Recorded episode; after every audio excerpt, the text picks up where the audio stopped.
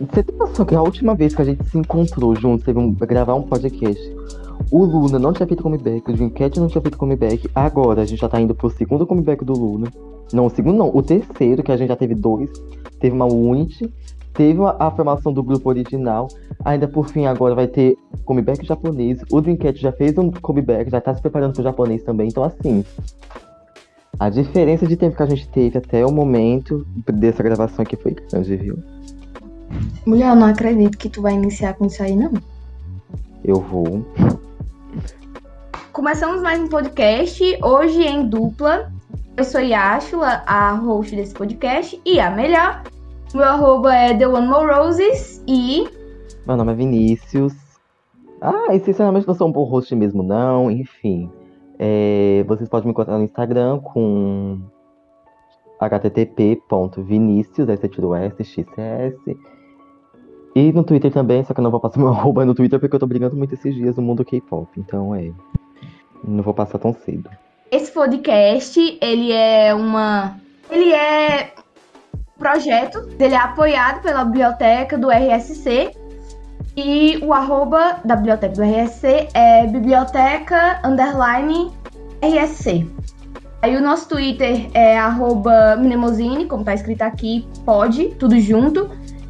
E o e-mail onde você pode mandar coisa pra gente, tipo, é, solicitação. Solicitação? Não, como é a palavra? Sugestão.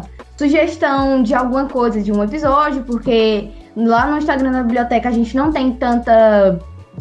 Não, a gente não tem tanto acesso conforme. A gente não entra tanto com frequência lá na biblioteca. Pra falar a verdade, eu nunca entrei no Instagram da biblioteca, pra ter noção. O e-mail é minemosine.rsc.gmail.com e esse Minemosine tá escrito sem o E, porque na hora a gente não sabia escrever direito quando a gente criou. Hoje. Vocês. A gente, vírgula, você. Não, mas você e. Menininha lá, que eu esqueci o nome dela, tava na cal. Clarice. Tava na cal. E a gente não sabia o nome, nem venha. Mas você, você não você só falou depois que tinha escrito, senão a gente já tinha corrigido. Suponho. Hum.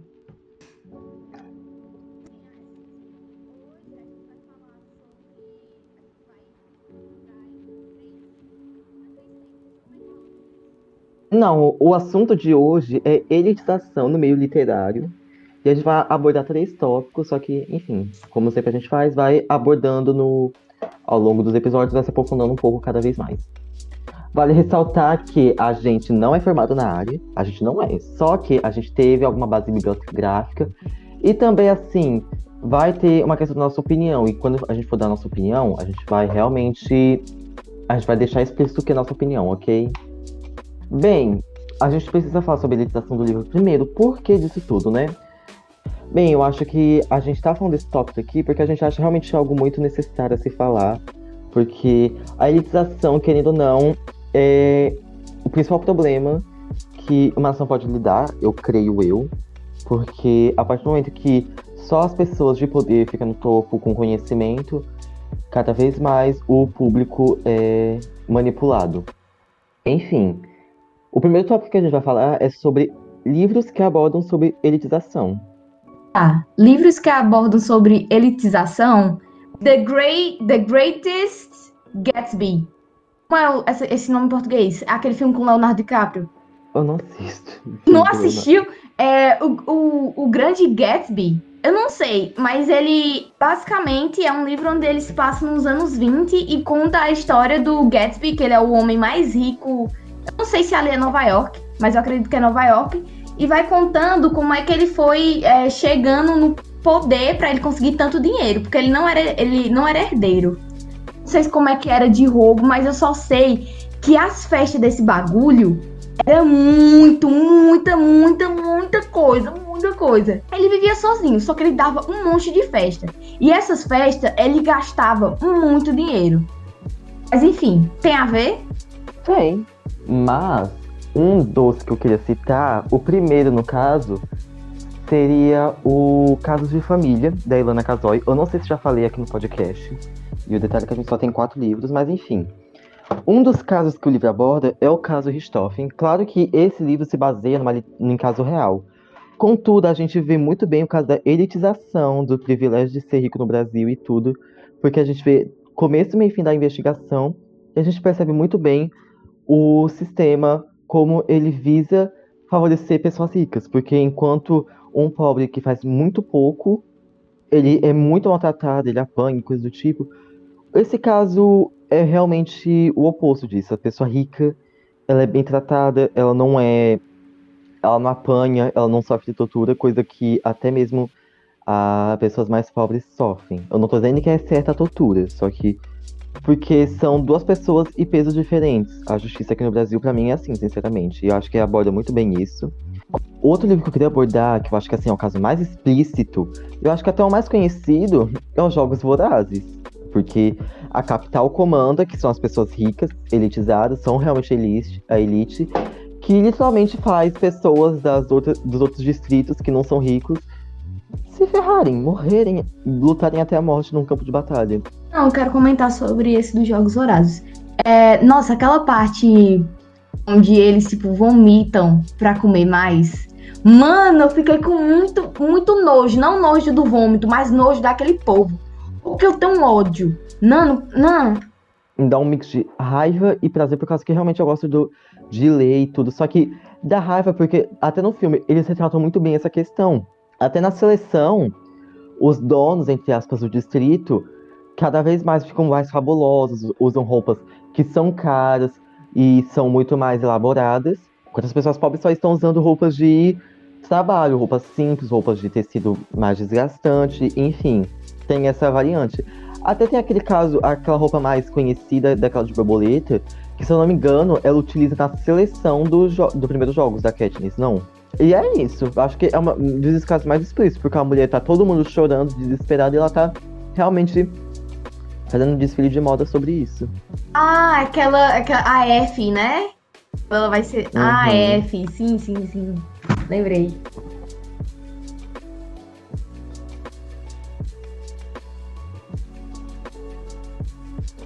Cara, o único vídeo que eu tava vendo sobre a, o da taxação é o da Rita Von Huth, que é o que eu te disse que eu tava pesquisando.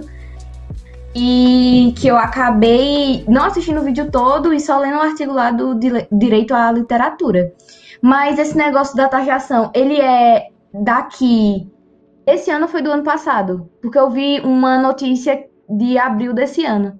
Não, é desse ano, se eu não me engano, só que esse bicho eu acho que já tava essa questão da taxação rolava há muito tempo já. Mas quem ia aprovar era o. Não foi o Paulo Guedes, não, né? Foi? Eu acho que foi. Não, propor eu não sei, mas eu acho que quem deu a ideia inicial é. Ah! Ah, aqui tá dizendo que ele negou. É, é Paulo Guedes. Aqui tá dizendo que ele negou sobre a taxação dos produtos. Beleza, né? Se Paulo Guedes tá dizendo, Paulo Guedes tá dizendo. Eu não vou aprofundar muito nesse tema, por causa que eu não gosto de envolver política dessa, dessa forma, mas se a gente for parar pra analisar, ah, vamos taxar livros e coisas do tipo. Para mim, não faz muito sentido na minha cabeça, porque você tá só elitizando, como a gente disse lá no início do episódio, que você tá realmente deixando a informação apenas para uma elite. Só que, na minha cabeça, se for fazer um cálculo, por exemplo, vamos taxar. A pessoa rica vai pagar. A pessoa rica vai pagar o, a, a, taxa, a taxa de 12% sobre o livro, e tudo bem, o pobre. Se eu parar pra analisar, não compensa mais você taxar as pessoas que têm essa condição já pré-feita, essas pessoas ricas mesmo, muito ricas mesmo, ao ponto de taxar elas, a fortuna delas já em si, do que elitizar uma forma de pensamento, porque querendo ou não, essas pessoas ricas vão consumir de qualquer jeito. Não é um tipo de coisa que, tipo, ai, é, você é bilionário, ai, não vou deixar, eu vou deixar de consumir livro porque tá caro. Não, você vai ter dinheiro para consumir livro. Só que na minha cabeça faz muito sentido de que compensa mais taxar a pessoa que já tem condição de pagar uma taxa e deixar algo mais aberto para o público, porque querendo ou não vai gerar imposto. Tudo no Brasil tem imposto no meio. Tudo no mundo, no, tem, na real. Então, tipo, se você comprar um livro por um preço popular, vai gerar mais dinheiro do que você taxar ele. E além disso, você pode taxar as pessoas de riqueza, que é o que realmente eu acho que é o necessário aqui no Brasil, se for para analisar. É, a proposta era taxar só os ricos ou a proposta era taxar todos os livros para todo mundo? Não, é taxar livro. É tipo, você vai comprar, vai comprar um livro de 100 reais, você vai pagar 112 reais. É literalmente isso, é 12% a taxação. Você pagou 100 reais num livro, num livro, de, a, após a taxação, se tivesse, seria 112 reais que você ia pagar. Mas foi, não, não foi aceito não, né? Ou foi? Que não. Não foi aqui, porque senão ia ter mais assunto sobre a taxação, porque assim, pesquisando aqui no Google rapidamente, ia ter mais assunto sobre a taxação em mês de, tipo, de agosto, sei lá, porque a última, a última notícia que teve foi em maio, é, só desculpa cortar. Mas a gente tá falando de livro por causa que o assunto desse, desse podcast é literatura. Só que a gente tá deixando aqui que esse discurso se encaixa em qualquer tipo de, de acesso à cultura. Porque não tem taxação, mas existe muito casualização em vários meios de cultura, sabe? Eu não vou especificar muito, mas, por exemplo, o teatro. Hoje em dia não é muito, mas antigamente era algo muito elitizado. É, porque antigamente tinha para ir pros ver as óperas, no livro de, de Perdida retrata bem que, tipo, só ia uma quantidade pequena de pessoas, a maioria que eram ladies ou pessoal relativo da realeza, ou a galera que tinha muito dinheiro e muito. Não é ações o nome. Muito reconhecimento na cidade. É, da alta elite.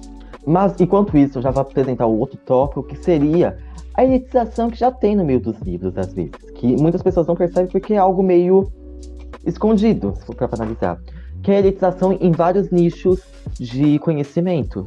Então, por exemplo, o nicho de moda. Isso é um exemplo mesmo, mas o nicho de moda de literatura é algo muito, muito elitizado.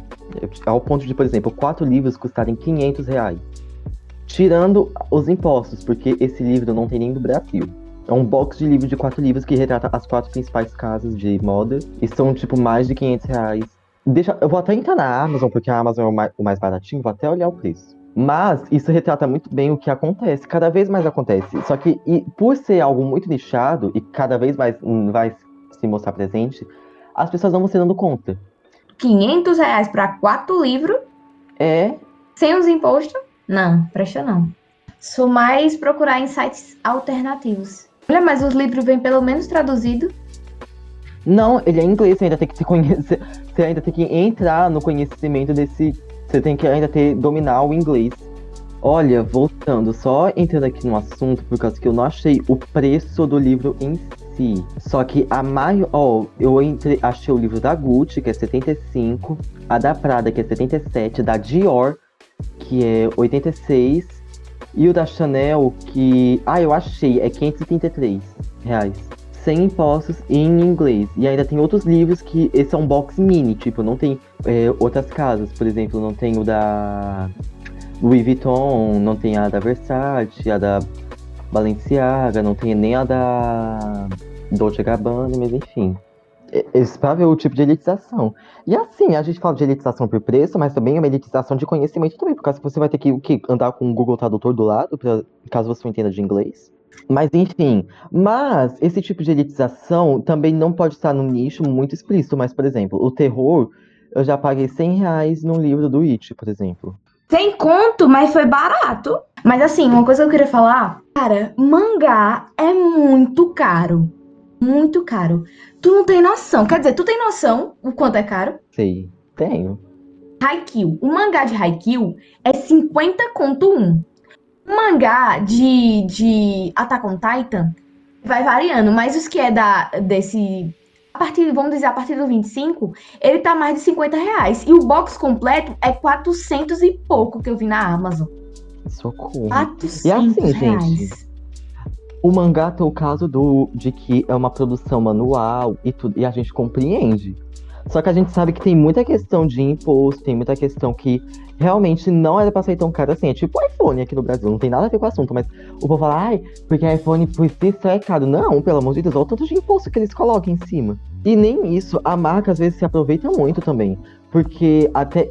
Eu já vi até um cálculo, não tenho esse prefeito, mas o.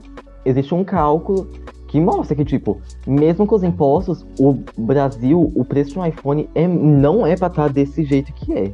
Exatamente a mesma coisa que eu ia falar, só que na questão de tênis. Eu tava vendo uns tênis de basquete que eles não vendem aqui. Ainda, né? Quer dizer, e se vendem, eles são mais de 3 mil reais. Se você colocar ele, comprar ele num site da loja americana, sei lá, é um tênis da Nike, você comprar na loja americana, colocar um imposto, fica muito mais barato. Ele vai para tipo 900 e pouco o, o, o tênis. E eu acho que isso entra em outro quesito, porque se for lá, lá fora nos Estados Unidos, por exemplo, que a marca de produção já for caro, aí é só repasse daqui, mas não sei, realmente. Se é barato lá fora ou não. Porque tem aquele tênis, eu, eu não sei eu, eu, se é um Air Jordan. Jordan 1, que é o que é com a Dior, é esse? Ou é um All Star, que é o com a Dior? Não, é o Jordan da Dior. É o Jordan da, da Dior? Aí eu imitei o jeito uhum. que tu fala, eu falei Jordan, Jordan, uhum. que ódio. Não sou muito fã de tênis, não. Tipo, não sou muito chegada igual você. Ou até a Andrea, inclusive, Andrea, um beijo. É, a gente. Eu não sou viciada, mas eu tenho tênis que é em uma collab da New Balance com a Casablanca. Que é assim. Eu, eu entendo que não é muito caro. Ou, eu entendo que não é muito caro se for ver a questão que é uma marca de luxo e tudo, mas pelo amor de Deus, é quase 4 mil reais tirando os impostos. Então tem muita coisa dessa questão. Só que assim, a gente vai entrar vários. E esse papo rende um episódio de três horas, assim. A gente for entrar nessa questão de elitização e tudo.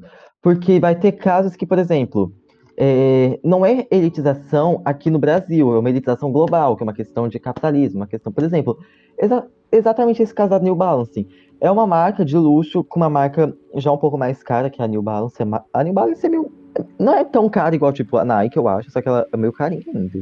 Não, né? eu acho cara. Tipo, eu tava vendo um New Balance 550, que ele não vende nem na Netshoes. Não, mas é o 550. Não, naquele tênis é muito bonito. É, e eu tava vendo que tá Enfim. 900 reais, né? Mas pra mim tem um cento, porque assim, a New Balance não é tão cara, porque eu vejo muita gente usando. Eu vi que tem então, preço não, até de 179 reais. Então, isso tô dizendo, ela é muito mais barata que a Nike, é. a Adidas não, da Adidas, só que. Aí que entra também essa questão, por exemplo, a gente tá fazendo de uma collab com uma, uma marca de luxo.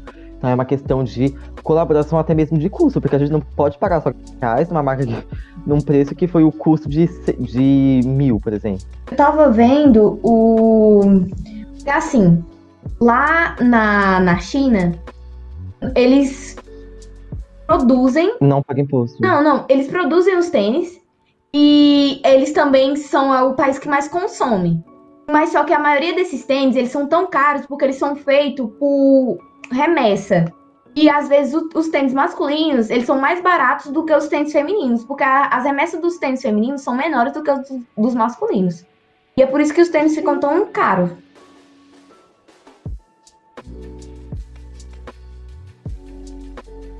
Já que acho que com a introdução toda falando, vou me despedir aqui. É, esse foi o episódio. Não sei se esse episódio vai ficar muito longo, não sei, mas a gente espera que sim. Vocês podem seguir a gente nos arrobas aí, não lembro de cor, vai estar aqui na descrição. E entre no Twitter do podcast, na biblioteca, no Instagram da biblioteca. E é isso. Tchau, me sigam no Instagram http.vinicius, tiro S, coca xcs. E é isso, beijos. Até mais, pessoal. Beijão. Tchau. Você não, você não vai se despedir, falta roupa nem nada. Falei, meu arroba aí tá no início. Se não lembra, olha aí embaixo. E é isso. Goodbye, Avorios. Tchau, pessoal. Goodbye, Avorios. Tchau.